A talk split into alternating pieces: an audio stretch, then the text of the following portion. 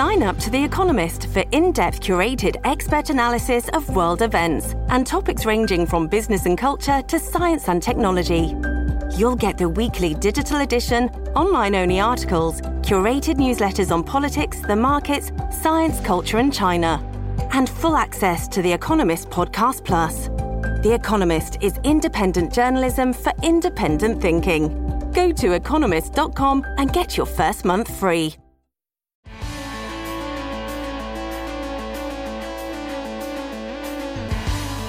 Pod Next. Pod Next. Fala galera, vamos para o episódio 54 do Pod Next. Como sempre, preparado aqui para vocês curtirem. Tô eu, JP. Ih, rapaz, esqueci a janela aberta aqui. Salve ouvinte, salve JP, aqui é Gustavo Rebelo, agora vacinado, vitaminado e considerando o shape de pandemia, vamos lá, sarado. Beleza. Olá, galera, Isabela diretamente do Rio. E o fato do JP e do Gustavo já estarem vacinados e eu estar tá muito longe disso só diz duas coisas. Um, que eles provando, né, mais uma vez que eles são infinitamente mais velhos do que eu. e dois, é que a gente tá aqui é na merda no Brasil mesmo. aqui, aqui já abriu para 16 anos, não tem mais essa desculpa não. É. Pois é. Você, olha só, vocês continuaram sendo infinitamente mais vacinados antes de mim, só prova os meus dois pontos. Não, eu ia dizer, os hosts do Podnext agora já atingiram a imunidade de rebanho, Isa, você não precisa se preocupar. Ah, sim, considerando. Só se for pegar vírus de computador de vocês dois, né? Porque olha. Tá beleza, galera. Vamos lá que tem muita coisa. Bora pro Bora. programa, JP.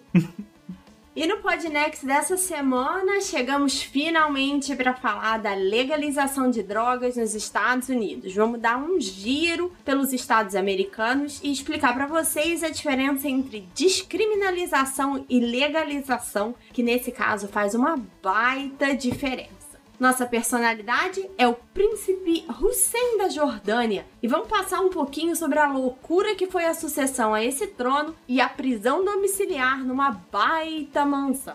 Na economia, eu cansei de falar de Brasil e dessa vez eu vou falar de um outro país emergente que também está em apuros. Vamos falar de Turquia e do Erdogan demitindo presidentes do Banco Central a torto e à direita.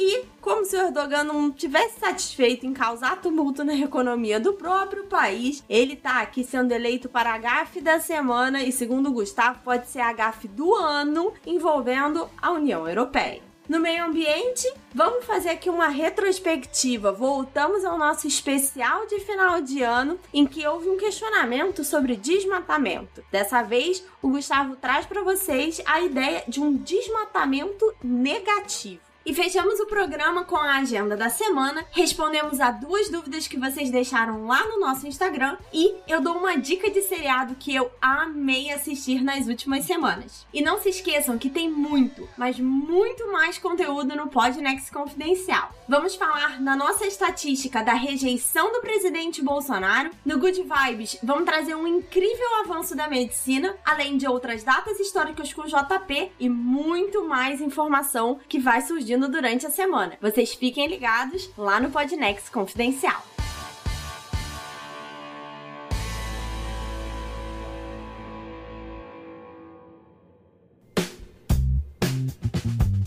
Esse programa só foi possível graças aos assinantes do Podnext Confidencial. Seja um você também. Ajude a manter e expandir esse projeto. Acesse o podnext.com/assine. O assinante do Podnext Confidencial tem 15 dias gratuitos para assinar, além de ter acesso ao nosso Telegram e logo mais o nosso WhatsApp para tirar dúvidas, comentar e ficar eternizado no programa. E se por acaso não curta o conteúdo exclusivo, você pode cancelar em qualquer momento. Assinando o Podnext Confidencial, você ficará sabendo de opiniões polêmicas, storytelling e muito mais. Acesse opodnext.com/assine e convide agora seus amigos para fazer parte desse grupo exclusivo. Se não puder assinar, então pelo menos indique o Podnext para algum amigo. Muito obrigado.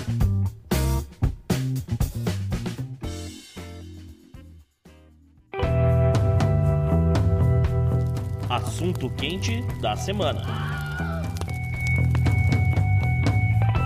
Bom, hoje a gente vai falar sobre drogas em geral, mais focada até na maconha e como tá esse encaminhamento da legalização geral aqui nos Estados Unidos e os avanços que têm acontecido recente. E a última notícia vem de Nova York, né, Gustavo? É isso, JP. A gente vai focar também nos Estados Unidos, a gente vai deixar para falar do resto do mundo, né? Sim, Países Baixos. Portugal, em outro programa, até estamos tentando alinhar com o convidado. Mas nesse exato momento, JP, ah, tem aí alguns dias que o governador de Nova York, o Andrew Cuomo, ele sancionou uma lei que legalizava a maconha como um todo no estado de Nova York. Uhum. E aí, nesse exato momento, os Estados Unidos têm é, 15 estados, né? Liberando aí o, o consumo, tanto O que dá medicinal... mais ou menos 30% do país. Sim, se você levar em consideração a população, sim, é, você já tem Califórnia, Nova York, só nisso daí já é uma quantidade grande de gente. Então, temos aqui alguns, alguns números, alguns fatos, né? O, o mercado só no estado de Nova York é avaliado em 7 bilhões de dólares, né, uma vez que ele,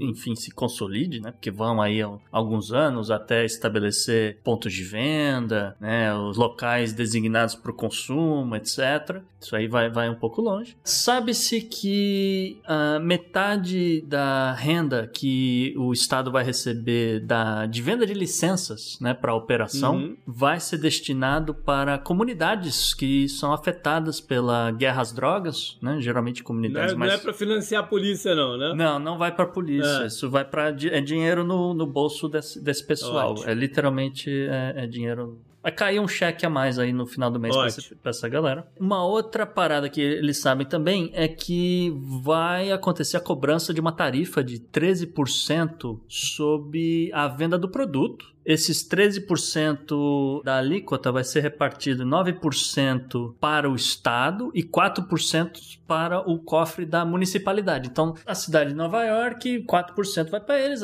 Por exemplo, a cidade de Buffalo ou de Albany, 4% fica com eles também. Então, cada cidade vai aí receber um, um dinheiro aí proporcional à sua população e ao, ao seu consumo de, de maconha aqui no caso, né? Uhum. O modelo de Nova York ele é acompanhado por diversos outros estados, né? Tem algumas variações em taxas de cobrança, o próprio destino de, de arrecadações. Então, tem estado que o dinheiro vai para questões de saúde, tem estado que o dinheiro vai para educação e assim por diante. Mas ah, o panorama hoje nos Estados Unidos diz que ao menos 32 estados a maconha foi descriminalizada. Uhum. Então aqui é importante, para dar uma, uma explicada o que, que é uma coisa e o que, que é outra. Né? Exatamente. Porque existe uma diferença crucial aí, né?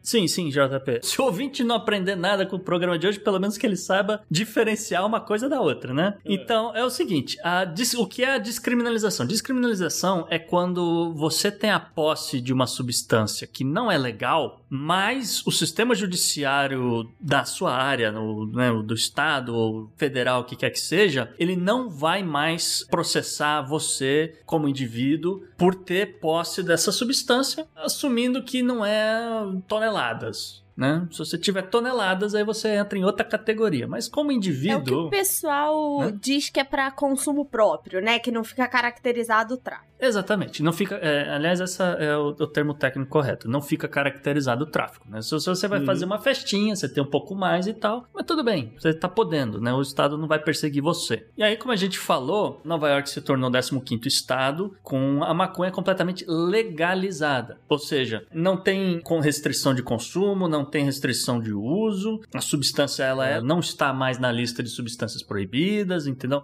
É uma coisa completamente diferente da descriminalização. Uhum. Então tem exatamente 17 estados nesse exato momento. Alguns estados têm a legislação um pouco pendente, ainda não entrou em vigor. Então é por isso que ainda não está aqui na lista. A gente falou, ah, Nova York foi o último, foi o 15 mas os outros dois, se não me engano, um é a Virgínia, que a Virgínia prometeu, não, vai acontecer, as pessoas votaram, etc. Mas, Mas ainda não botaram em lei. não, é, na lei ainda não passou a vigorar. A princípio, até uma novidade, a lei passaria a vigorar só em 2024, mas eles ah, aprovaram uma emenda essa semana, inclusive, para acelerar o processo para julho de 2021. Então tá aí a Virgínia, talvez ser o 16 aqui na lista, né? Bom, e aí como a gente falou, os exemplos clássicos de estados onde a maconha está legalizada, né? Califórnia, Colorado e agora Nova York. Colorado foi o primeiro, não foi? Colorado foi o primeiro. Colorado foi? foi o primeiro. Colorado e Washington, acho que foi mais ou menos junto, Colorado e Washington. Isso, isso. E a gente vai falar um pouco mais do, do- da situação no Colorado um pouco mais pra frente também. É só continuar aqui a lista, JP. Em 19 estados, a maconha foi liberada para uso medicinal apenas. 19 além dos 17, né? São outros 19 estados. Isso, isso, isso. Entra nessa faixa de estados que estão descriminalizando a droga. Aqui, no caso, Uhum. está liberada para uso medicinal. E alguns estados nessa lista incluem Flórida, Oklahoma e Utah. Utah que a gente Uhum. destacou outro dia. Utah, né? É, que a gente destacou É, outro não dia. Pode, não pode café, não pode café lá, continua não podendo. É, não, café não pode, só o café de artista. O que eu acho curioso, né? E aí a gente vai ver até nos próximos dados que o Gustavo vai trazer. E eu sei que a gente hoje está destacando só os Estados Unidos, mas Utah, por exemplo, é um estado muito conservador. E só o fato dele já ter liberado para uso medicinal é um baita passo. Sim, sim. Né? Então, a gente teve a discussão ali algumas semanas sobre armas e lobby e conservadorismo, né? Porque envolve isso também. Eu acho muito curioso que os Estados Unidos é um país com muitas áreas conservadoras, mas que já dá diversos passos nesse caminho. Esse é um caminho que tá, tá difícil de justificar não ser liberada, porque a cada dia, o dia é exagero, né? Mas a cada, cada mês surgem novas evidências do quão benéfico é o uso medicinal dele para remédios e para um monte de coisa. Então fica difícil você, você hoje em dia manter a proibição do medicinal, né? Até aqui na Flórida, você está usando o Utah como conservador, a Flórida, né, com Sim. seus, seus idosos, que é quem vota mesmo aqui e, e tudo mais, foi um movimento demorado que Uhum. foi encabeçado por um cara que se chama. Esqueci o primeiro nome dele. É o Morgan, do- de uma, de uma escritório de advocacia De gigantesco que tem uhum. aqui, que é o Morgan Morgan for the People. Os comerciais são fantásticos. Se você puder baixar, procurar né, os comerciais dele, que são When you fantásticos. hire Morgan, it's like bringing in Morgan to a Morgan fight. I'm John Morgan of Morgan and Morgan and Morgan and Morgan and Morgan and Morgan and Morgan and Morgan Morgan and Morgan and Morgan and Morgan Morgan Morgan and Morgan. Mas ele encabeçou essa parada, entendeu? Ele abraçou essa causa e encabeçou. Ele é um dos caras mais ricos da Flórida. Sim. E ele encabeçou e conseguiu passar. Não, não, acho que não foi nem na última eleição, foi na, na penúltima, enfim. É, tem alguns anos já. É, o que eu queria chamar a atenção, por exemplo, é que a política no Brasil mais recentemente incorporou. Assim, a política no Brasil sempre esteve envolvida com religião, apesar do Estado ser laico, né? Uhum. Mas mais recentemente é que ela tem se tornado mais conservadora, né? O Casarões até falou isso no programa passado. E aqui esse é um assunto que ninguém toca. Aborto e, e liberalização, né? São assuntos completamente proibitivos. A gente tem um pouco de descriminalização. Né? Mas liberalização nem se fala. Por isso que eu achei importante ressaltar. É, só, só quando os Estados Unidos, como país, estiver todo legalizado, que vai se chegar aí essa conversa. É, Porque aí a influência é muito Ah. forte, entendeu? Aí vai, aí eu vai acho que chegar nem esse é problema. assim. Vai Não, chegar a aqui, conversa mas vai ter que bem. chegar, alguma hora vai ter que chegar. Chegou, chegou a tramitar alguns projetos de lei, mas tá, tá no limbo. Continuando aqui, então, hoje nos Estados Unidos você tem sete estados que liberaram o uso apenas do óleo de canabidiol, que é o extrato justamente da maconha. Que, aliás, para quem não, não sabe como é que, né, porque toda parte da planta é, pode ser utilizada para alguma coisa, alguma indústria que interessa a eles a flor, né? O canabidiol vem da flor e tá liberado em sete estados, como eu falei. Aqui inclui a Georgia, o Kentucky e o Texas. Muito usado pra quem tem epilepsia, né? Episódios de convulsão, é muito comum. Isso. E hoje nos Estados Unidos apenas oito estados não tem qualquer tipo de legislação que libera, vamos dizer, algum tipo de consumo de derivado ou de substância ligada à maconha, né? E aí os exemplos clássicos: Alabama, Carolina do Norte e Tennessee. Tem algum jeito de cancelar o Alabama, de expulsar da- da- do país, não? Olha, Olha, se não conseguiram com a guerra civil, JP eu acho que já era. A chance tinha sido aquela. Pode ser, mas eu ia dizer, eles estão. Ultimamente eles têm recebido muito furacão, né, JP? Então, é, de repente, quem sabe varre do mapa.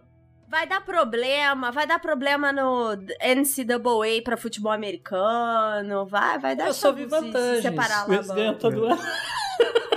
É, agora tem, Só vi cara. vantagens. Tirar É porque não tem time de futebol americano decente. Aí tem que torcer pro universitário. É só o que tem. Não tem jeito. Enfim. Tá, mas e aí? Como é, o que, que mudou na vida das pessoas desses estados? Como é que o, o que, que mudou de fato? Isso, JP. Vamos considerar aqui o Colorado, porque como a gente tinha falado lá atrás, né, o Colorado foi o primeiro estado né, na corrida para a liberalização da droga. E então a gente tem mais ou menos uma ideia do para onde foi os Estados Unidos nos últimos nove anos. Tem- ainda não tem dez anos que eles liberaram, mas, mas a gente tem uma noção de como é que está a situação, né? A gente sabe hoje que o uso recreativo da droga no Colorado ultrapassou o uso medicinal, o que mostra uma mudança de paradigma com relação ao mercado paralelo, porque né, você consegue quantificar hoje o uso recreativo, mercado paralelo você não consegue. hum? Isso, isso na verdade é bom, porque isso mostra uma, uma mudança também do mercado paralelo. Não tá mais trazendo droga de fora e tal. Eles mudaram o produto, eles estão, né, o que sempre é bom porque cria dificuldades, etc. Mas é, isso, isso é uma parada engraçada, né? Porque não acabou. O mercado Não. paralelo não acabou. Agora, eu sempre questionei um pouco a viabilidade comercial dessas lojas de maconha lá, gourmet, vamos dizer assim, né? Uhum. Porque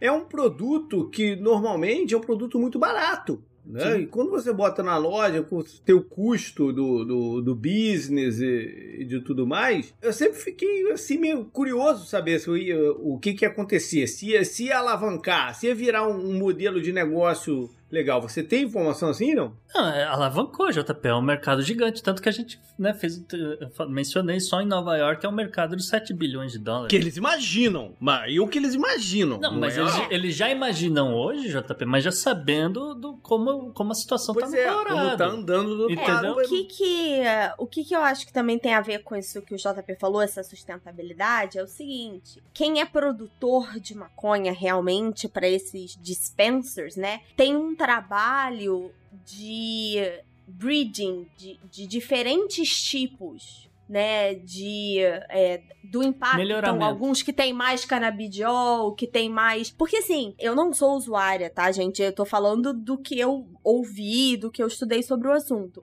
Mas dependendo do tipo que você usa, você tem efeitos diferentes. Alguns são mais energéticos. Então, mas aí é a gourmetização da parada, né? Eu, na- no começo dos anos 2000, eu me associei a um cara numa fábrica de camisa aí no Rio e era dentro de uma favela. E, pô, eu lidava com as pessoas todas lá, né? E, pô, teve uma situação que eu precisava fazer uma folha de pagamento lá em cash e eu tava sem dinheiro trocado. Aí o cara que era o cortador falou, pô, vá lá na boca que o cara troca pra você. Eu fui. Aí cheguei lá e falei, pô, cara, tô precisando de umas notas aí de um. Você troca pra mim? Ele, troca quanto tu quer. Eu saquei uma nota de 50 reais, cara. Uhum. Falei, tu troca pra mim? Ele, porra, 50 reais, meu irmão. Isso é muito pouco, cara. Tô com 24 mil aqui em nota de um. É. E aí eu perguntei pra ele, pô, mas como é que tu tem tanta nota de um assim, cara? Porque já não era fácil ter nota de um, né? Ele falou, não, porque a gente vende um teco aqui que é um real. Uhum. Bom, é uma parada muito barata, entendeu? Mas é isso que eu tô tentando te dizer, JP. Essa, esse teco do, da boca daqui, do Rio, né? Tudo, é um nível de qualidade muito abaixo. Quando você. Eu lembro que quando, quando eu tive estudando na Califórnia, né? Quando eu tive por aí, eu perguntei. Você passa por uma avaliação que a pessoa te faz uma sugestão de um tipo XYZ, desenvolvido assim, desenvolvido assado. O dispenser não é feito só pro teco de um real. Ele, ele não é. Vai, vai ter, obviamente, e, talvez uma parte desse negócio continue no mercado paralelo, exatamente porque não é negócio pro dispenser, pra dispensaria, né? Que seria aqui, isso assim. Fazer. Então, é, tem até aí uma questão de elitização, né? Quem é que consegue pagar por isso? É, porque desenvolver é caro. Acho que o Gustavo pode falar melhor do que ninguém isso aí. Desenvolver esse tipo de, de planta com qualidade, né? Que você tenha um mercado interessante, é caro. É um produto muito mais caro. Por que, que o Gustavo pode discorrer melhor sobre isso aí? Já, já- já tá no processo aí, mano? Porque eu trabalhei com melhoramento, né, JP? E teve um episódio que ele brincou falando, quando a gente viu aquele que o que dava mais dinheiro por hectare era maconha, ele Sim. falou que ele tava pesquisando assim que a Flórida liberasse, por isso que eu parti do pressuposto que ele saberia falar mais. Não, eu trabalhei com melhoramento e eu posso, o que eu posso falar aqui sobre maconha aqui? Em primeiro lugar, ela é uma planta que cresce muito rápido. Isso é um, é uma- é um fator que é importante para quem é melhorista, porque Produtor. É, Não, não, o melhorista em si, né? Porque eu tô- a gente tá pensando aqui, olha, eu quero fazer uma maconha melhor, eu quero fazer uma maconha que tenha mais THC, ou então eu quero, quero fazer uma maconha que floresça mais rápido, né? Porque eu quero entrar mais pesado no mercado do canabidiol, né? Então, supondo aqui exemplos diferentes. É importante que seja uma planta que cresça rápido, é, uma- é importante que seja uma planta que ela tenha, vamos dizer, um, um desenvolvimento rápido para você fazer, por exemplo, os cruzamentos a partir da polinização. É o básico do melhoramento é isso, a grosso modo é- não, não muda muito disso, tá? E é uma planta que ela ocupa pouco espaço, então você consegue fazer esse tipo de melhoramento dentro de estufas, que é o principal forma de melhoramento hoje no Colorado, porque óbvio, por razões óbvias, né? Denver É. neva.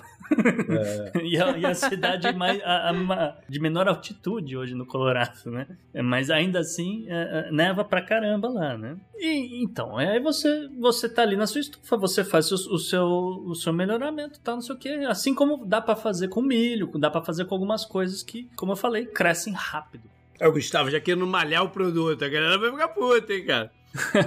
Não, e tem um não. outro fator aí, né? A gente brincou que, assim, que legalizarem na Flórida, o Gustavo vai transformar tudo que é comida da- das terras dele em, em maconha. Mas esses estados que liberalizaram anteriormente, especialmente Colorado, Califórnia, Washington, também tem uma vantagem competitiva porque eles já estão nesse processo de melhoramento há muito tempo. Sim. Eles sim. já estão nesse processo de venda de outros tipos. Pesquisa. É, todo um negócio. Pesquisa. Não, e até o, o JB perguntou: como é que é? Isso é gourmetizado?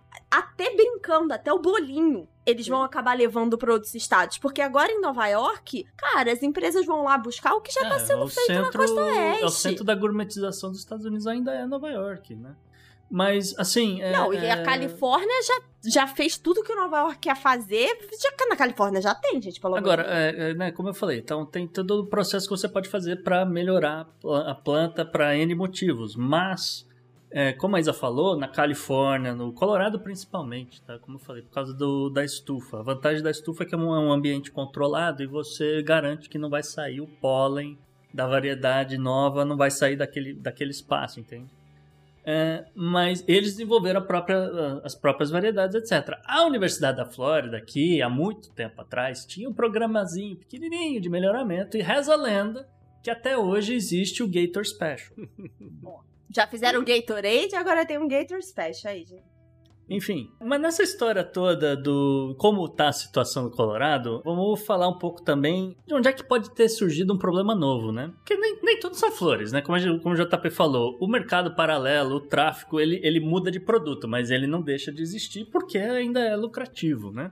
Então, o tráfico continua, é um problema sério. Não tão, provavelmente não, não deve estar mais vendendo maconha, porque isso aí não deve estar dando mais dinheiro como dava antigamente. Ah, um outro problema que ainda existe é a questão, como a Isa falou, dos bolinhos, dos alimentos, é, o biscoito mesmo, que levam é, maconha como ingrediente, ou canabidiol como ingrediente, ou, ou THC como ingrediente. E isso está sendo um pouco problema porque não existe exatamente uma regularização disso no, no FDA, no, a nível federal, e a nível estadual, a, a coisa ainda está um pouco engatinhando. E aí o que acontece? O consumidor desavisado vai comer aquele biscoito ali sem saber, e aí de repente o cara tá né, completamente fora de si, porque aquele negócio acabou concentrando muito mais THC do que o cara tá acostumado, entende? Ou o cara fez em casa e errou na mão, né? É, é uma, uma coisa mais É. simples assim. É. É. E aí, isso tem levado a um aumento é, do número de pessoas que têm ido a pronto-socorro com algum tipo de intoxicação alimentar, porque consumiu um produto que não sabia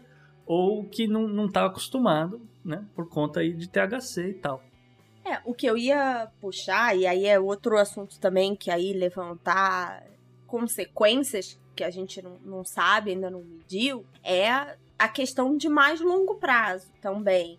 Então, do impacto, assim, o JP citou, ah, pô, toda semana tá saindo impactos positivos. Sim, mas também tem contraindicações, você também tem efeitos colaterais, você também tem é uma série de acompanhamentos que ainda não existem pesquisas suficientes para saber efeitos de mais longo prazo. Então, combinação, acho que vai né? combinação tatear, de ingredientes. combinação, que é, um, que é um problema na indústria farmacêutica em geral. Sim. Combinação de remédio, né? Uhum. É, se, se a gente tá olhando especialmente pro canabidiol com, com essa versão medicinal, isso tudo precisa ser levado em consideração e ainda há muita limitação nesses estudos. Uhum. Então, assim, eu tava argumentando com alguém falando, pô, a gente ainda não tem uma geração que passou muito tempo fumando maconha. E alguém riu e falou, tem, tem, só ninguém tá pesquisando com ela ainda. Sim. Porque se você olhar pessoas que vêm desde a década de 70 consumindo, você tem. Agora, não é um número tão grande, não é, que nem a gente já falou, envolvido com outros medicamentos, questões alimentares que foram desenvolvidas nos últimos anos. Então, eu acho que também tem aí uma possibilidade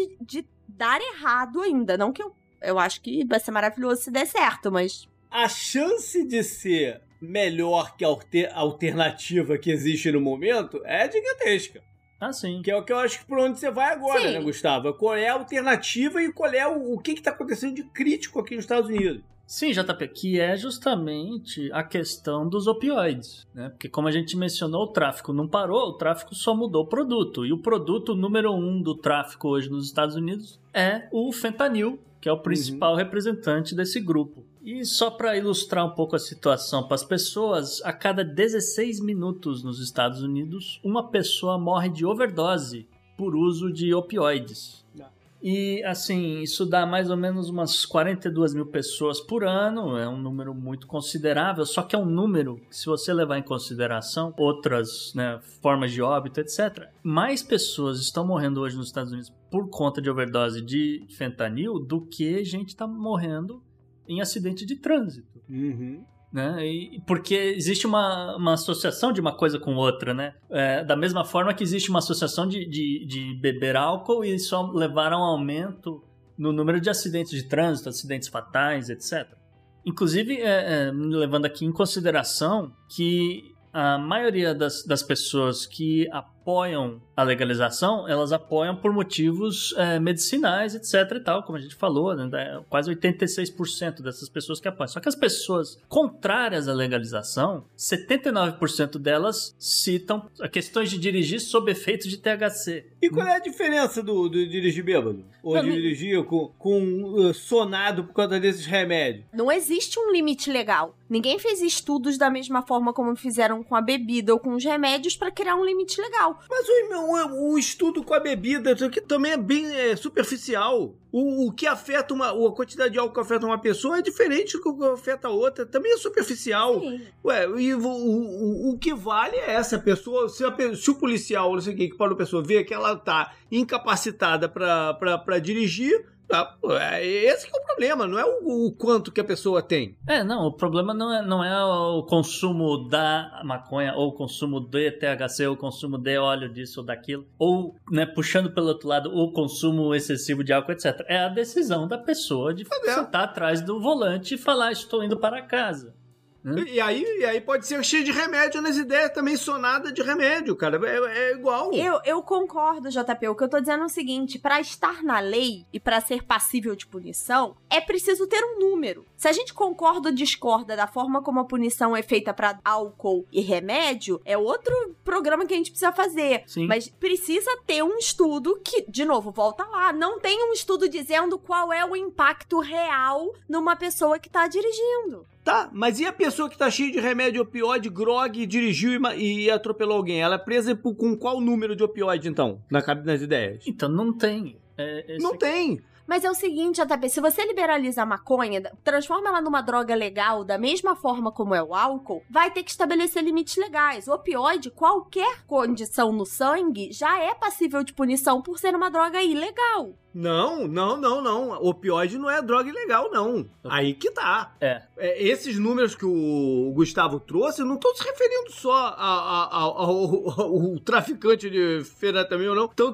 a toda a, a- a árvore de remédios à base de opioide que se que é prescrita aqui pra, pra- se você chegar no, é no médico e louco, falar, tô com uma dor aqui na perna, o cara te dá, entendeu? É, isso Pô. que. Peraí, que são duas coisas aqui que vocês estão falando, e isso é importante pontuar. É, sim, é, o JP tem, tem razão. Como eu falei, o tráfico mudou e tudo bem, tá vendendo fentanil, etc, etc. Só que Mas não é o os médicos. É, os médicos dos Estados Unidos hoje receitam, ou receitaram em 2019, 300 milhões de prescrições médicas para uso de opioides, ou remédios à base de opioides, nos Estados Unidos. Basicamente, uma receita para cada pessoa do país inteiro. Caraca. É, é, é, Eu que tô com meu pé torcido sentindo dor, se eu tivesse aí, já Já era. era. Ah, com tomado. certeza. Compra online, se, se É. bobear, inclusive. Mas o outro ponto que a Isa tá querendo levantar, JP, é a questão que, por exemplo, para o álcool você tem bafômetro, você tem um teste Ah. rápido, você puxa o cara na, no. Igual no, naquele seriado Cops lá do.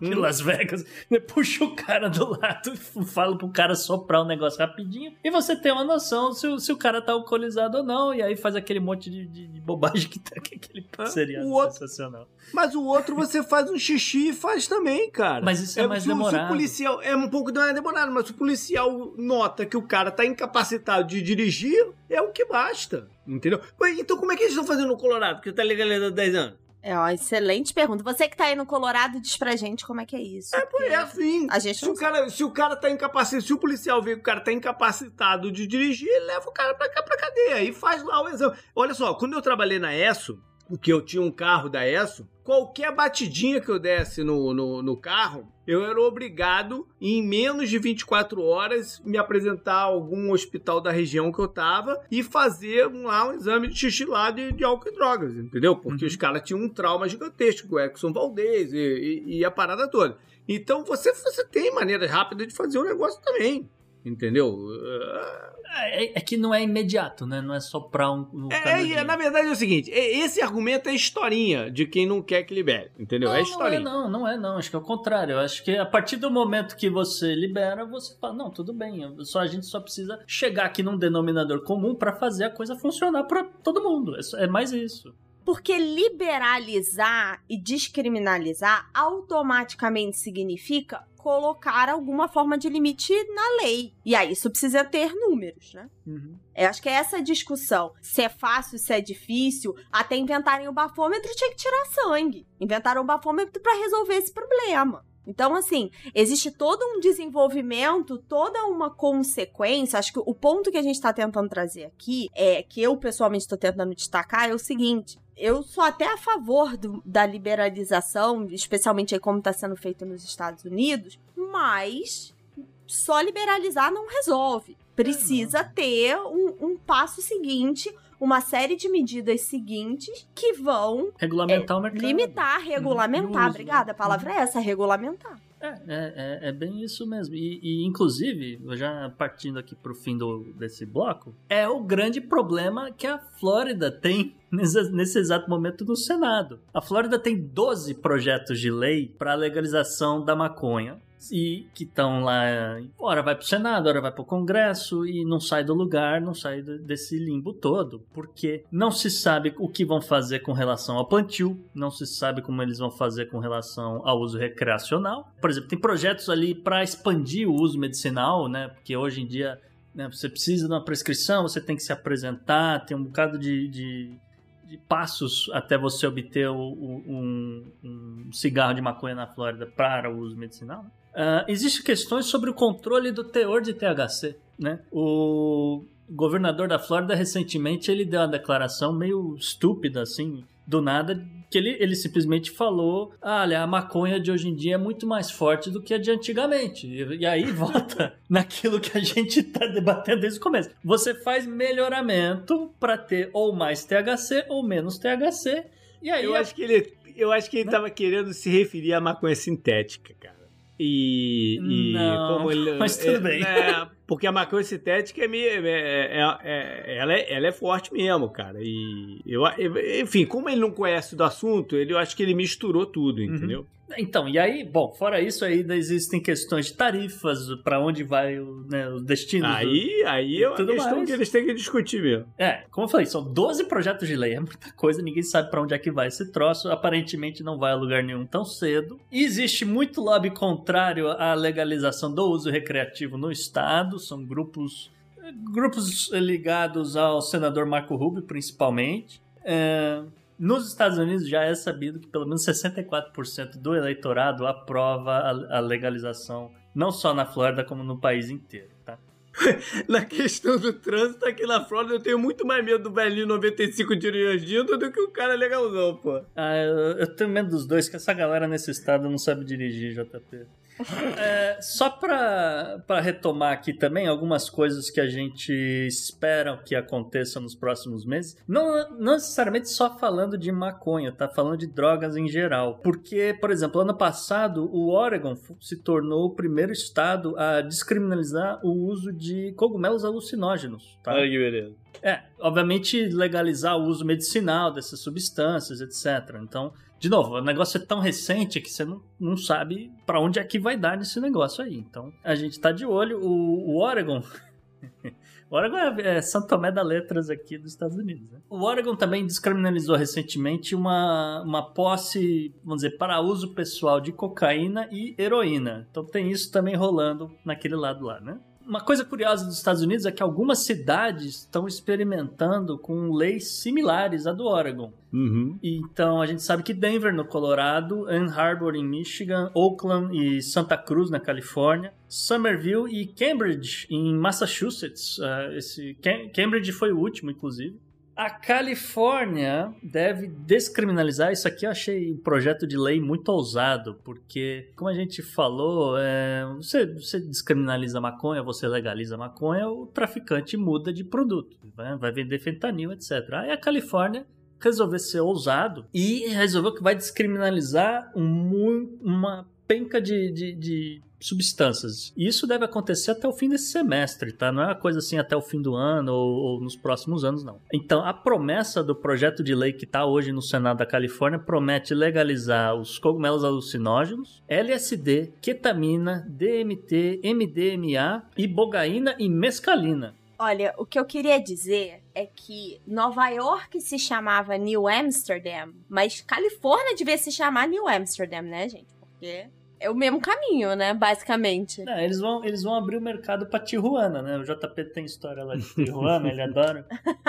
Não vai precisar mais levar duas horas e meia, né? Se você tá em Los Angeles, você leva duas horas e meia até Tijuana, mais ou menos. É, mas é, tá bem ousado aqui o governo do estado da Califórnia. Se você vai entrar na parada de direito individual, você tem que legalizar tudo mesmo, cara. É, porque senão é hipocrisia. Se começar com a história de direito individual, a gente vai entrar em tanta confusão pois aqui é. da, da, Constituição americana. A gente já falou de armas, a gente vai precisar falar de aborto, da, das, das limitações a aborto, vai ser uma ou, ou, ou, você, você dá o direito individual da pessoa, ou não dá, né?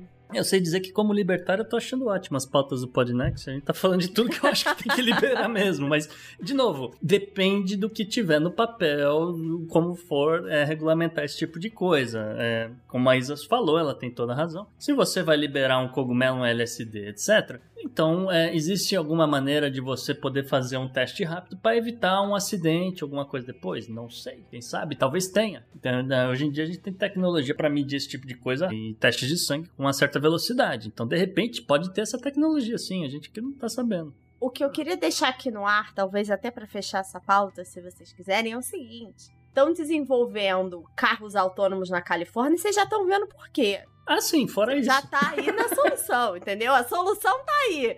Só não vê quem não quer. Ah, é, com certeza. O, o, os carros autônomos é um, vai ser um avanço muito grande na vida das pessoas, cara. E essa é uma parada que tá travada porque os caras também não sabem o que fazer, porque já tá tudo pronto, né? Os caras não sabem como fazer. Gustavo já recomendou Upload. Upload trata também de carros autônomos. Então, aí fica aí, tá, todo, tá tudo se cruzando. Gente, a rede Podnext tá se fechando. E assim, só pra concluir, que não basta também você só regulamentar esse monte de droga e esquecer quem já foi preso só porque tava com uma posse Ah, desse sim. negócio como usuário. Sim. Então, por exemplo, o projeto de lei da Califórnia inclui um- uma certa anistia da- Uhum. das pessoas que foram presas, uma limpar, literalmente limpar a ficha criminal Isso é importante. dessa Isso é gente. importante. A gente, ó, mais uma vez que fecha na rede, né? Lembra que quando a gente falou, por exemplo, da supressão de votos, uma grande parte da população negra que não pode votar tem a ver com Aham. essas pequenas posses de drogas. Grande, grande, Grande, porcentagem, percentual, né? Grande não, é, não é pequeno, Né? não, é considerável. Não, eu quis dizer. ah, desculpa, eu- eu- o que eu quis dizer foi a grande porcentagem de pessoas com pequena quantidade de Ah, drogas. sim. Ah, sim. Aí. Boa. Então, assim, esse fato de você anistiar, de novo, a gente tá falando da Califórnia, essa supressão não é expressiva para resultados de eleição. Agora, conforme a gente for caminhar para os estados que atualmente nem liberalizaram ainda, Carolina do essa Norte. conversa começa a ficar. Geórgia, que a gente já falou aqui da Stacey Abrams. Isso tudo começa a envolver muitas outras questões e a gente, de novo, né, volta a falar de lobby, volta a falar de interesse político. É muito maior do que só descriminalizar. É isso aí, top Isso aí. next. Up next. Viva Bob Marley.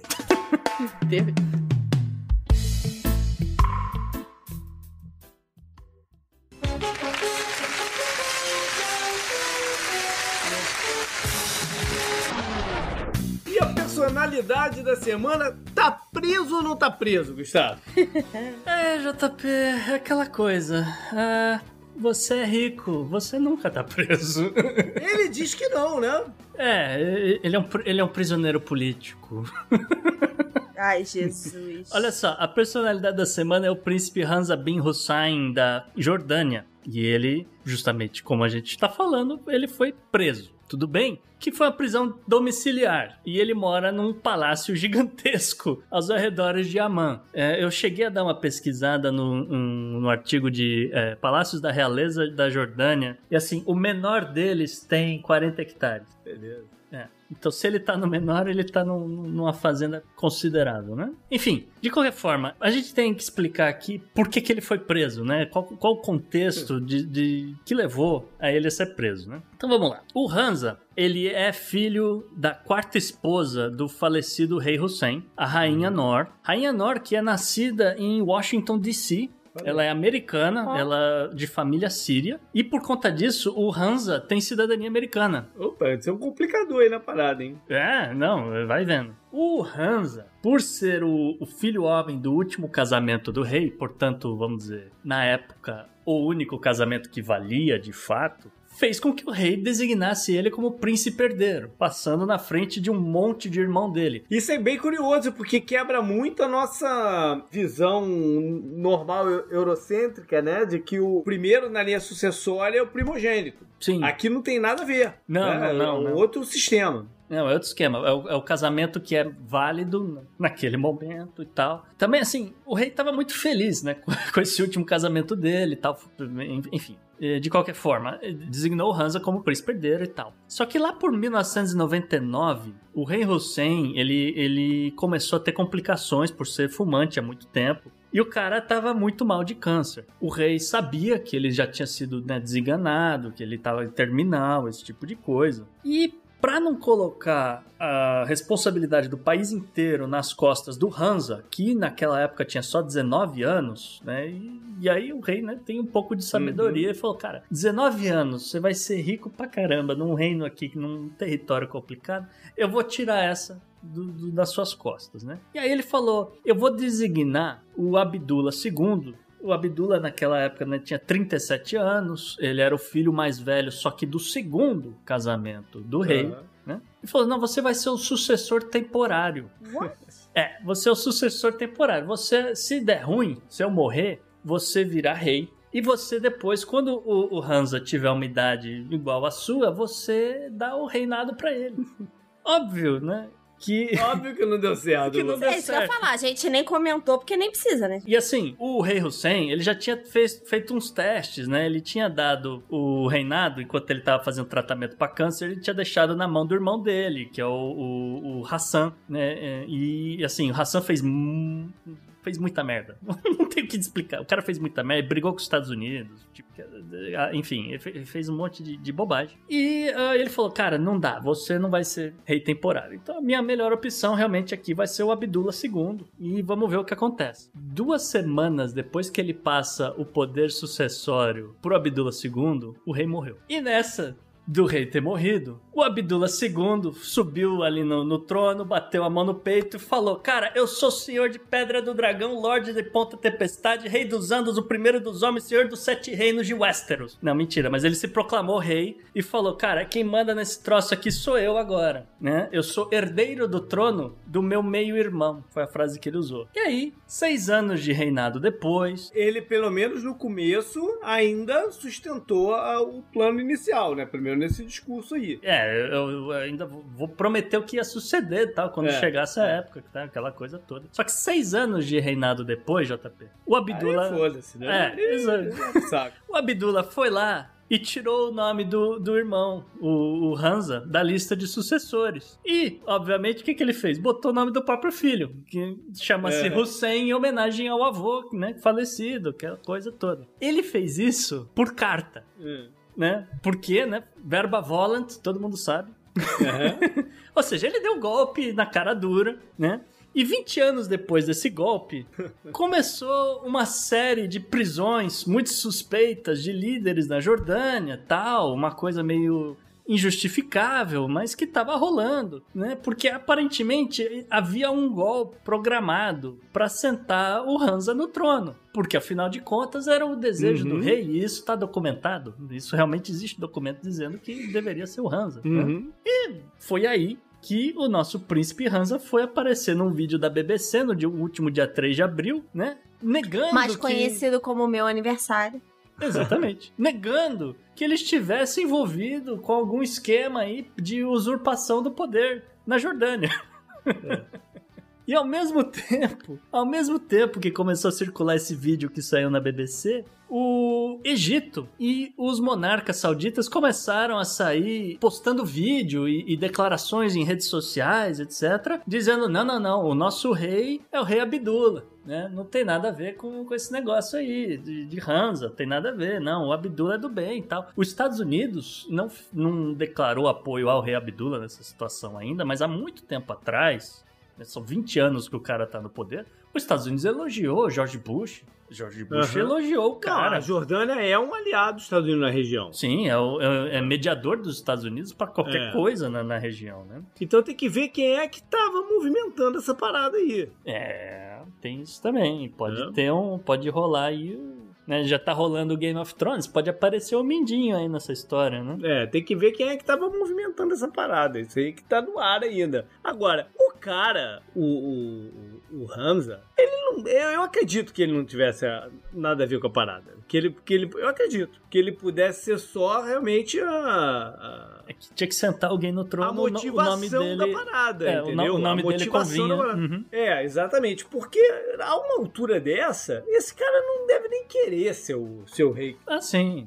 Porra, é melhor... A situação dele deve ser muito mais confortável sendo quem ele é ali do que como rei. É, o rei hoje em dia é pepino. Pepino. É, ele é casado, tem uma penca de filhos, mora num palácio é. e vive de mesada. Oh, e, vai tipo, querer ser rei, pô? É, vai pegar uma, uma bucha dessa, né? Realmente. É. Mas é isso, né, JP? A noite é, a noite é escura, mas cheia de terrores. Up next. Up next.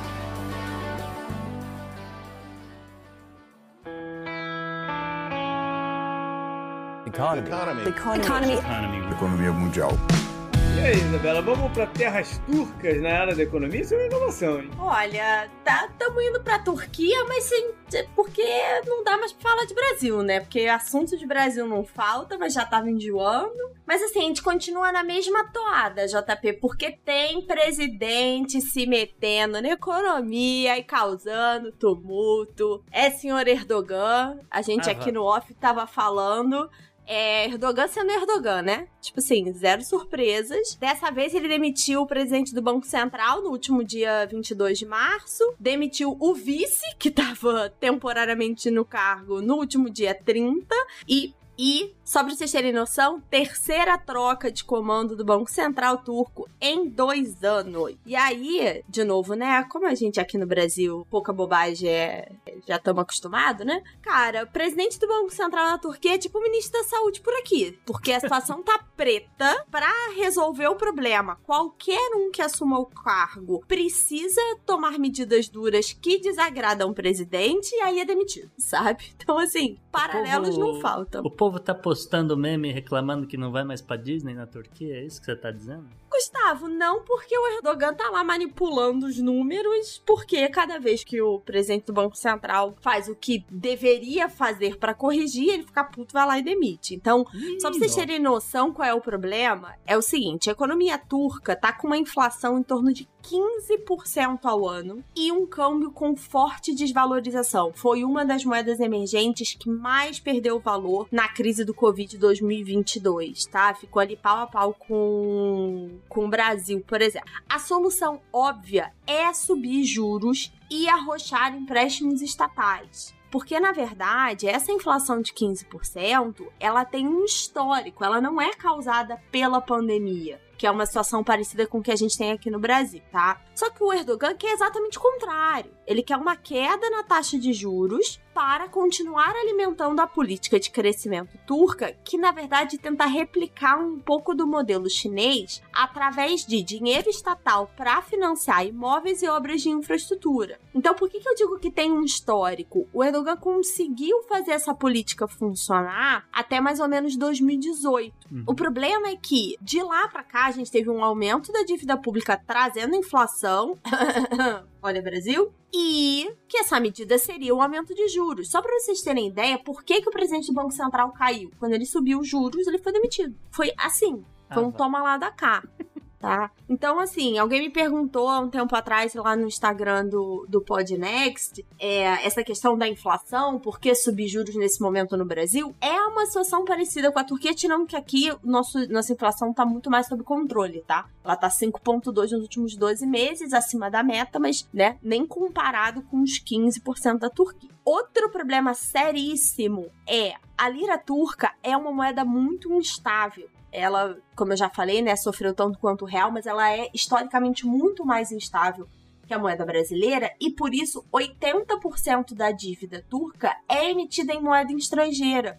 Porque se ela é emitida em lira, não consegue vender, não consegue captar. Uhum. Então, com isso, o país perde a autonomia real sobre as suas contas e sobre as suas dívidas. Só para fins de comparação, no Brasil, o índice de dívida em moeda estrangeira é só de 40%, do, É. o que é bem razoável. Uhum. né? E aí, você vai falar, tá, beleza, qual é a saída? Né? Qual é a situação? Não satisfeito em estar com um problema interno com a questão da inflação, toda a briga com o Banco Central, a Turquia está numa situação desconfortável olhando para o mundo e olhando para outras economias emergentes que estão subindo de novo taxas de juro por conta da retomada da pandemia. Brasil é um desses países. E um dos motivos para a gente subir juro, tá? Isso aí a gente pode trazer num programa separado. É quando as principais economias do mundo sobem juros, como é o caso de Europa e Estados Unidos, os países emergentes precisam subir também para continuar a captação de investimento estrangeiro. Nos Estados Unidos, as taxas estão mantidas zeradas, na Europa já está zerado, na Europa e Japão já está zerado, negativo há muito tempo, mas existe uma análise nos Estados Unidos para voltar a subir juros por conta de uma possível inflação e já está havendo uma mudança no mercado de subida desses juros nos bonds americanos de mais longo prazo por conta dessa expectativa de inflação num período um pouco mais longo. É, Tem muito aí- dinheiro, tem muito dinheiro circulando.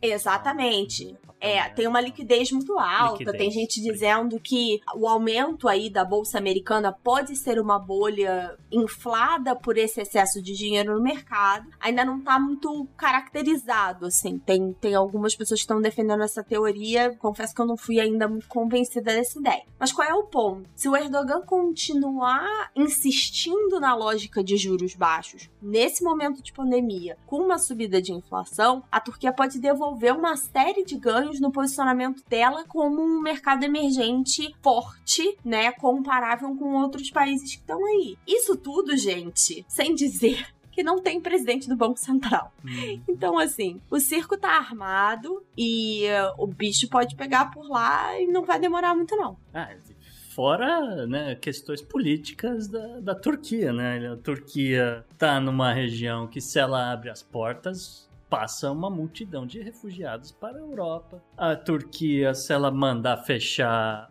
o, o Bósforo, a Rússia não consegue ter né, uma saída para águas quentes né, durante o inverno. A Turquia está sentada em 50 ogivas nucleares dos Estados Unidos. e aí né, fica toda. Fica uma situação que. É! Porque Né? assim, se você falar, poxa, e aí alguém vai salvar a economia colapso, é turca. Cara, eu não sei se alguém vai, vai conseguir salvar a economia turca. Porque se continuar nesse ritmo, chega num ponto que não tem mais, né, o que fazer. Então, assim, eu ia brincar que se o Putin é o czar russo, o Erdogan acha que ele tá de novo no Império Turco Otomano, né, cara? Porque, assim, é uma canetada, falta só um turbante nessa bagaça. Provavelmente vai falar de Turquia num episódio futuro. Aí. Up next. Mas tem mais Turquia hoje. Ah, tem, porque só, só uma coluna não é suficiente, gente. Up next. Né?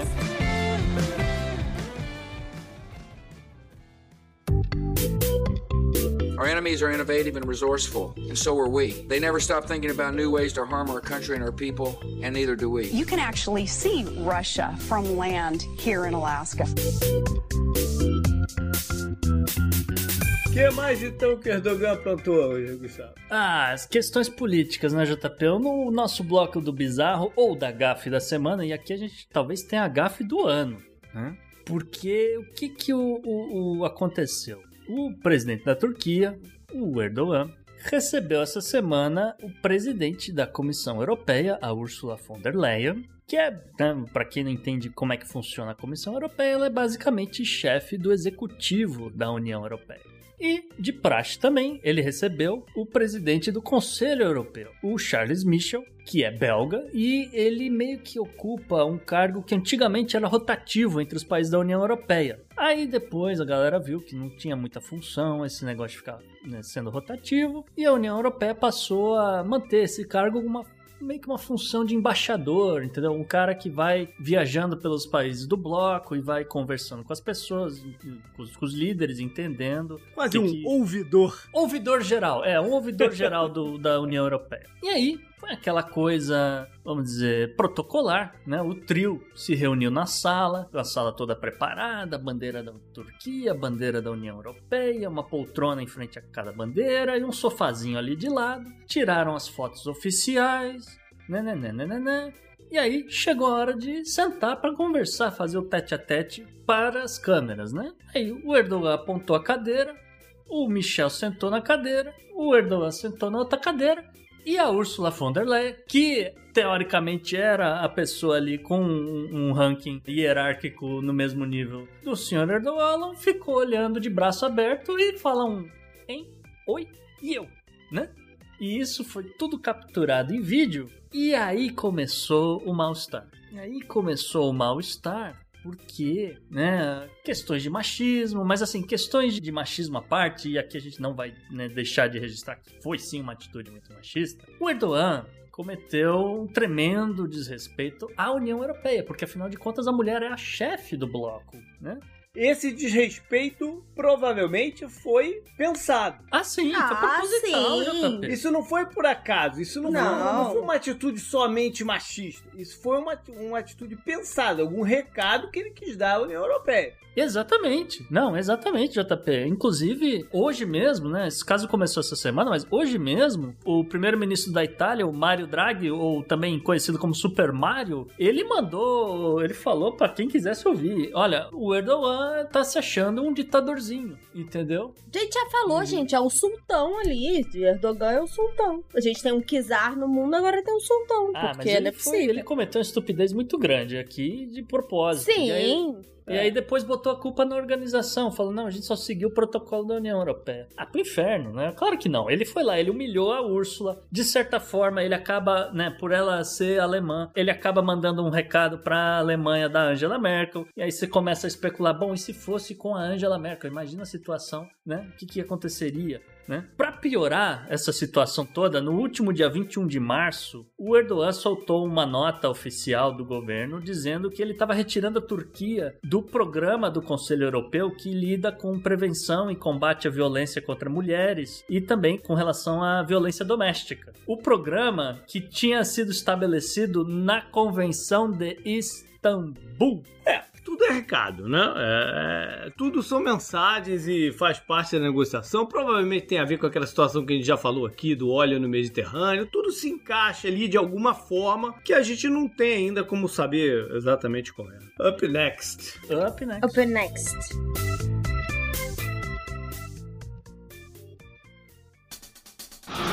Pela união dos seus poderes, eu sou o Capitão Planeta! Vai, Planeta! Hoje esse programa tá todo enganchado, Gustavo. A gente falou Turquia, Turquia, Europa e a gente vai continuar nessa atuada europeia, é isso? É isso aí, Isa, porque essa semana, por um acaso, eu me lembrei do especial do final do ano que a gente gravou falando sobre meio ambiente. E, né, por um acaso, resolvi ouvir de novo. E o programa é bom dizer, continua atual, se as pessoas ainda não ouviram nossos especiais de final de ano, elas deveriam. Mas em um determinado momento daquele programa, o JP pergunta para mim, né? Pô, então qual seria um nível de desmatamento aceitável para um país? Né? E aí na discussão, eu e o, o Fernando Malto Fencas, a gente fala, olha, a gente acredita que seja zero, né? Mas realmente fica a questão, né? Seria zero uma marca impossível de atingir? Então eu comecei a fazer um levantamento, né? Eu comecei a procurar dados no mundo inteiro e aí comecei a notar alguma tendência na, na Europa. E aí eu cheguei à conclusão de que zero não é impossível. Na verdade, zero seria realmente assim um, um mínimo, mas na contramão, porque a situação é a seguinte, que na contramão do mundo inteiro, o desmatamento da Europa nos últimos anos é negativo. Sim. Né? Nos últimos anos, a Europa plantou muito mais árvores do que talvez estivesse nos últimos 100 anos. Né? Só para fazer um giro rápido aqui para a galera, começando pela França, a França hoje tem 31% do seu território coberto por florestas intactas, porque nos últimos 30 anos ela registrou um crescimento dessa floresta, crescimento contínuo, diga-se de passagem, de 7% da área de floresta. O mesmo tipo de política de reflorestamento é visto em outros países. Né? A Europa, como um todo, plantou basicamente um Portugal inteiro de florestas nos últimos 25 anos. Né? Isso equivale a 1.500 campos de futebol por dia. Né? A Espanha é o, o quarto principal exportador de commodities agrícolas da Europa hoje é o, o maior exemplo de que dá para mudar a política de expansão da fronteira agrícola. Tá? Até 2010, a Espanha registrava um desmatamento em torno de 1,58% de média né, de, de, área de floresta. De 2010 para cá, ou seja, um pouco mais de 10 anos, e, né, levando em consideração que teve uma pandemia nesse meio de caminho, mas a Espanha aumentou a sua área de floresta preservada de 31 para 36,5%. Os Países Baixos, que são o principal exportador de, de commodities, né, com, levando em consideração valor agregado na Europa hoje, ela tem apenas 11% das suas florestas originais preservadas. Só que eles lançaram um programa em 2020, né, um plano para aumentar esse número para 25%, né, em, em menos de 10 anos. E eles vão, eles vão plantar basicamente 500 hectares de floresta ao ano né, num, num, território que, assim, tem, tem gente transbordando para fora do país. É, é, o país que tem mais pessoas por metro quadrado, né? Isso vai, o que a gente falou naquele programa, é, o que eu me, quis me referir é que no Brasil nunca tinha acontecido da gente chegar perto do desmatamento zero. Sim. Né? Por isso que eu falei que eu não achava viável, porque no Brasil não há vontade. Porque para você fazer isso aqui, você tem que ter a vontade e a condição política de fazer isso. Ah, sim, claro. Né? e querer investir, porque isso aqui exige, exige dinheiro também, porque exige você é, investir em técnicas melhores. Eu lembro que o, o, o não sei se foi o Fecas ou o Pirula naquele dia, falou sobre, sobre essa questão do que, que eles estão fazendo, de movendo a área florestal, trocando com a outra área plantada.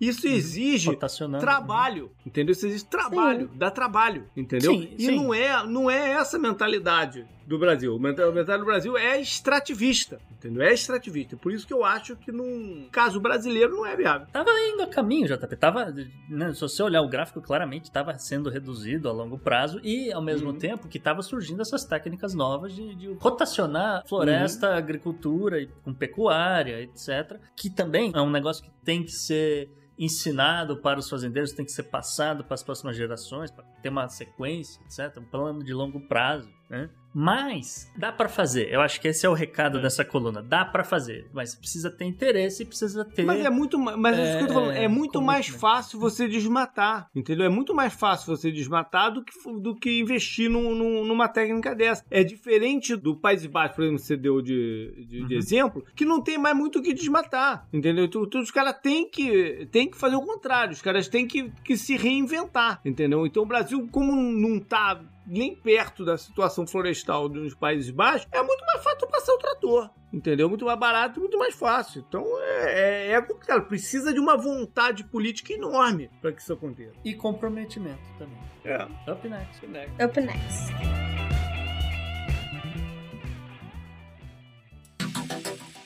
Anote no seu calendário.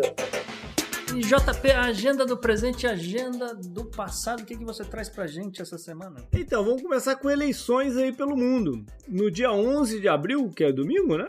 É Uhum. domingo? Dia 11? Acho que é domingo. Acho que sim. É. É, a gente tem eleições em dois lugares. Tem no aqui, pertinho do Brasil, né? No Peru, é o primeiro turno das eleições presidenciais, mais a eleição do, do Congresso. E o segundo turno, para definição, é daqui mais ou menos dois meses. E o Peru é aquela confusão que a gente já falou, né? Parece o Rio de Janeiro, que tá todo mundo, todo, todo, todo- todos os presidentes presos, aquela coisa de corrupção, ainda envolvido muito no caso da Odebrecht. Foi um dos outros países em que o Covid bateu forte, né? Uma crise sanitária pesada lá no Peru também. E 13 candidatos aí estão na disputa pelo cargo. O favorito no momento é o Ione Luscano. Tem até a Keiko Fujimori tentando ir de novo. Mas ninguém vai conseguir os 50% ou mais que precisa para ganhar nesse primeiro turno, por ser tanta gente também. Né? E eles vão ter que fazer as suas coalizões. Então, depois do, do, do dia 11, a gente vai começar a ter uma ideia melhor aí de pra onde que vai isso aqui. Uma coisa interessante, pelo que eu entendi, eles elegem também dois vice-presidentes, não um só não, eles elegem dois vice-presidentes. E uh, será porque, porque a galera vai toda presa mesmo? É isso ter mais um ali. é na- importante. Não correr o risco de ser o líder da Câmara, entendeu? Vai que se, a presidência cai na mão de um Rodrigo Maia versão Peru. É me- melhor ter dois, dois vice mesmo. É, olha só, eu ia falar, mas de repente a gente faz diferente. A gente traz o Matias lá do xadrez herbal de novo, só pra explicar tem dois vice-presidentes. É e assim fica mais claro pra galera. Que tal? E tem eleição também no mesmo dia, então, no Chad, da África, onde o atual presidente, o Idris Deby, ele já está no seu quinto mandato após um golpe de Estado, em que ele assumiu o poder em 1990 e vai lutar aí pelo seu sexto mandato. A curiosidade aqui é óbvio, né, que é um mini ditador aí que usa da- do sistema eleitoral para se perpetuar, aquelas coisas que a gente já conversou sobre diversas situações. Ah, o fato novo aqui é que até as eleições passadas, as mídias sociais no Chad eram bloqueadas. E elas foram liberadas agora, recentemente, em 2019. Essa é a primeira eleição com as redes sociais. Elas são controladas, óbvio que elas são controladas, não é, não é uma parada livre, né? São controladas. Mas pelo menos existe alguma coisa. Será que vai ter alguma movimentação diferente nessa? Eu duvido, mas quem sabe. Bom, vamos para a parte histórica aqui. Em abril 12 de 1633 lá atrás. Foi quando Galileu Galilei foi acusado de heresia pela Igreja Católica por seu discurso, né, sua teoria de que é a Terra que gira ao redor do Sol e não o Sol que se move de leste para oeste. Absurdo. A Terra é plana. Ele foi intimado a se entregar e ele passa todo o processo de julgamento em prisão. Ele já tinha sofrido um processo parecido lá atrás, em 1616. Mas aí ele saiu com uma teoria muito boa. Que ele falou que ele não, eu não, eu não acredito nisso não, mas eu promovo a discussão, né? Eu promovo a discussão. Eu tava Então sob efeito de umas coisas aí que eu bebi. É, é. Ele se safou dessa vez, mas dessa não. Aqui ele foi condenado e o seu livro, né, chamado Book of Dialogues, o livro dos diálogos, foi proibido. Ele, como pena também, levou que uma vez por semana, durante três anos, ele ia ter que proclamar os salmos em público, não sei o que lá. e ficou Ai, em prisão domiciliar Olha aí. pro resto de sua vida. Não é uma novidade. É, Não. e pro resto da vida ele ficou sob prisão domiciliar. O, o caso Galileu era um tabu muito grande dentro da, da Igreja Católica por muito tempo. Tanto é que eles levaram mais ou menos 300 anos para limpar o nome dele e admitir o óbvio, né? Que a maioria dos, do- do- dos cientistas já até sabiam, né? Não, não, não era ele que só que defendia. Os, os, os caras que eram científicos já, já sabiam que era assim mesmo. né? Não era do, da outra forma. Acabamos de perder todos os terraplanistas que ouviram esse, esse programa. Mas sabe que esse negócio de terraplanista tal, eu vi um documentário recentemente muito interessante que tá mostrando como a Terra ela é oca, na verdade. Chama-se King Kong versus Godzilla. Vamos então para 13 de abril de 1870. Foi quando rolou o passo inicial para se inaugurar depois o Museu Metropolitan de Nova York, que é uma das atrações, um dos museus mais visitados do, do, do mundo, né? Em- não em época de pandemia, óbvio, mas em época normal chega a bater 7 milhões de visitantes por ano. E é uma experiência incrível no Met. É inacreditável parada. Mas aqui ele foi incorporado, ele é uma ideia de alguns americanos que estavam morando em Paris, mas com outros milionários né, de Nova York. É uma ideia que já vinha rolando desde 1866 e um dos principais cabeças era um advogado que morava em Paris chamado John Jay. E o John Jay conseguiu, a- conseguiu algumas coisas. A, a primeira compra que foi feita para o museu foi um sarcófago romano. E depois, um pouco depois, ele conseguiu adquirir, quando começou a guerra franco-prussiana, ele conseguiu adquirir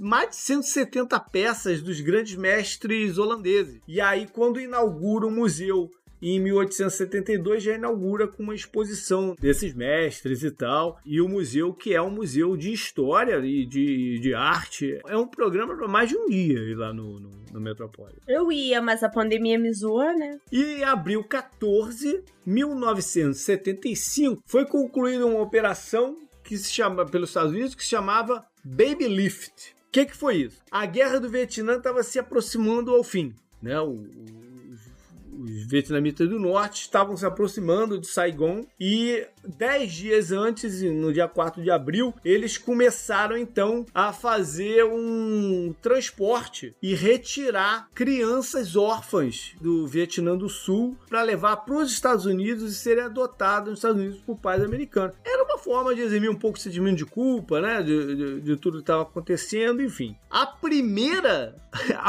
começou mal pra caramba, essa do dia primeiro, do dia 4 de abril. Porque o primeiro avião se meteu num acidente aéreo, caiu e morreu todo mundo que estava dentro. Jesus.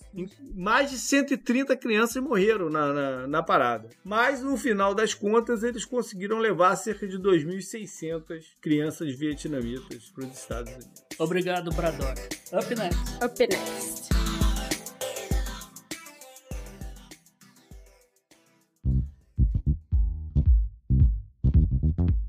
Mensagem. Mensagem. Olha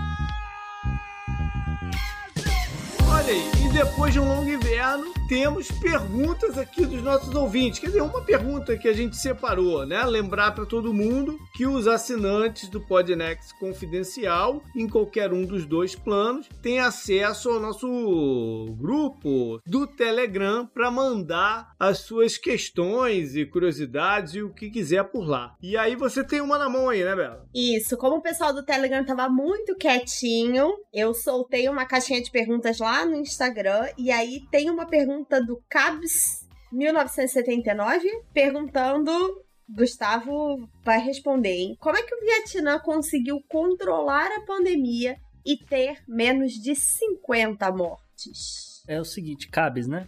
Foi hacker. Falando sério, tá brincando muito no programa de hoje, mas o lance no Vietnã foi o seguinte: logo no, no começo, lá pra novembro, o governo do, do Vietnã interceptou. Novembro? É, novembro de Novembro 2019. de 2019. Ah, que- ok. É, que tava Desculpa. começando a, a circular, olha, tem um troço novo aí, pá, não sei o quê. O governo do Vietnã interceptou algumas comunicações do governo chinês. O que dizia, ninguém sabe. E, e obviamente que o Vietnã nem nega nem confirma o conteúdo desses e-mails. é. Mas eles leram e falaram: olha, vai dar ruim, tem um troço aqui muito sério e a gente manda lockdown agora. E aí o governo acatou e falou: não, tudo bem, lockdown agora. A população né, do, do Vietnã, ela tá acostumada com, com esse tipo de regime autoritário. Né? Existe só um Uhum. partido, existem quatro líderes, até inclusive renovaram recentemente esses quatro líderes, e a gente pode falar disso outro dia. Mas o governo baixou decreto, lockdown, todo mundo fechado em casa e, e fechou os aeroportos, fecharam os, os portos, então ninguém entrava no país. E ficou nesse, nesse negócio fechado e eventualmente começaram a testar, ver se as pessoas tinham a doença ou não, né? E eventualmente chegaram, bom, então é, quem tá doente é essa galera aqui, vai ver se eles têm esse vírus aí e, e vamos ver o que, que vai rolar ou não. Enquanto isso, todo mundo em lockdown. Admito que é muito possível que alguém tenha é, passado algum tipo de necessidade, de fome, etc. Mas de novo, né? Por ser um governo autoritário, existia um braço do exército que estava distribuindo arroz para essa Uhum. galera. Então, de fome eles vocês não vão morrer, entendeu? É, mas olha só. Não é só isso, né? Não é só isso também. Exige muita disciplina Sim. e obediência, né? Do, É uma do- do obediência falou. cega de um governo totalitarista. E você entender o que está acontecendo e, e, e manter o padrão. Não é só obediência, né? Sim. Você incorporar as coisas na- no seu cotidiano. É como ele já, como você falou, ele, a galera toda daquela região tá acostumada a, a ter paradas. Então eles sabem como se, se proteger um pouco mais do que nós na civilização social, que vou usar uma mesma frase que eu falei, falhamos miseravelmente nessa. É, eu ia falar, a gente já puxou dois fatores quando a gente fez os episódios sobre pandemia, que é como aquela região da Ásia já estava acostumado com pandemias, né, desde o movimento da SARS lá atrás, e como regimes autoritários conseguiram controlar melhor porque não precisam lidar com o desagrado da população, vamos dizer assim, como essas medidas ultra restritivas. Porque parte dessa discussão de lockdown, né, acho que o Boris Johnson é o grande exemplo disso. Não quis fazer o lockdown por conta de popularidade, depois que o bicho pegou, né, já era, teve que fazer e acabou a brincadeira. Então tem, acho que muito disso aí. E tem outra pergunta que é para todos nós respondermos. Para quem ainda não sabe, o Thiago Soares está perguntando que tipo de conteúdo a gente posta no Podnext Confidencial. Tiago, tem de tudo. Toda semana a gente posta um good vibes, né, Pra aliviar um pouco o humor e uma estatística da semana, mas a gente sempre tá postando conteúdo extra, né, meninos? Isso. E sempre rola um follow-up, às vezes com algum especialista, né, voltando a alguns assuntos que já aconteceram. Então a gente tem algumas coisas que até devia ter soltado essa semana, mas, mas eu falhei. Existe um pouco de storytelling, né? Porque a gente pega assim um fato marcante, importante, uma efeméride importante. Então esse ano, por exemplo, a compra da Flórida completava 200 anos. Então a gente montou ali um texto, eu gravei, narrei, né? Fiz um negócio ali meio mais bolado e ficou ali uma coisa, vamos dizer assim, num formato já consagrado naquele outro podcast de história, o Escriba Café. Então fiz uma coisa meio mais ou menos parecida e admito que foi inspirado no, no texto que o Christian Guter faz. E achei que ficou bem legal, o feedback foi bem positivo. Então a gente faz esse tipo de coisa. Existem conteúdos pessoais nossos, né? O JP tá Uhum. sempre postando uma, alguma viagem, algum lugar bacana que ele foi. É, eu tenho algumas colunas extras, né? Tem a análise política da Isa, quando o circo tá pegando fogo por aqui. Tem recomendação de investimento, tem polêmica. Então, assim, tem de tudo, Thiago. Tem agenda extra, JP posta três ou quatro datas toda semana. É, eu boto algumas histórias, alguns fatos parecidos com os daqui, né? Pegando o mesmo dia, só que com uma outra pegada, uma outra pegada mais da história, da curiosidade mesmo em torno daquele momento. É, E a vantagem do confidencial é que ele não tem um limite de tempo, que a gente tem um limite de tempo aqui pra gravar. Então a gente consegue explorar mais a fundo algumas coisas. Se eu me lembro bem, a, a conta da, da média que a gente tem feito de conteúdo exclusivo nesse exato momento rende basicamente dois podcasts e meio e-mail por mês, que só tá disponível para quem assinar. Eu ia comparar que o Podnext Confidencial é a versão expandida do Podnext. Então, coisas que não dá tempo, que a gente não fala por aqui, por N motivos, vocês encontram lá na comunidade. Mas não é Snyder Cut. Fiquem tranquilos. Tem de tudo. Eu ia só pedir para lembrar, para quem ficou animado com esse monte de conteúdo, onde é que é a cena? O podnext.com barra assine. Isso aí. E, ou então clique lá no nosso site, no opodnext.com. Tem ele para todo lado. Gente, custa menos de 60 centavos por dia.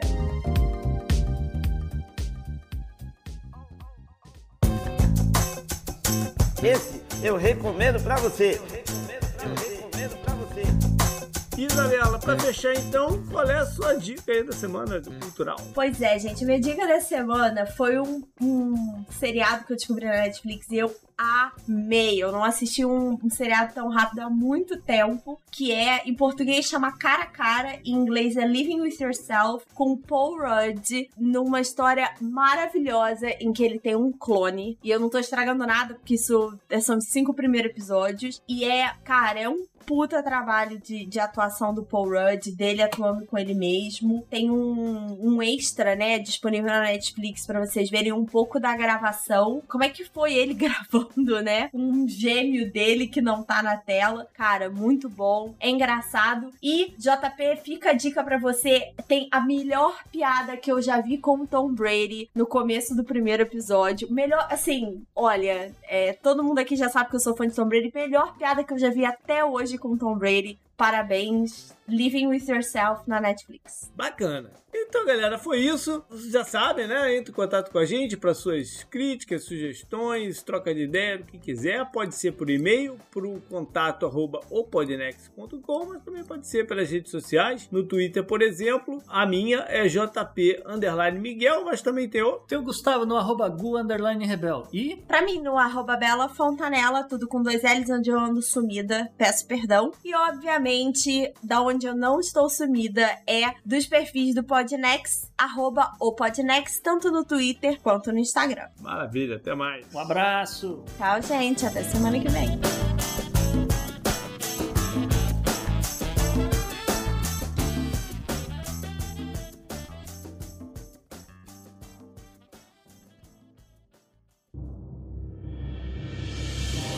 Este episódio foi editado por Atelas, soluções em áudio para podcasts.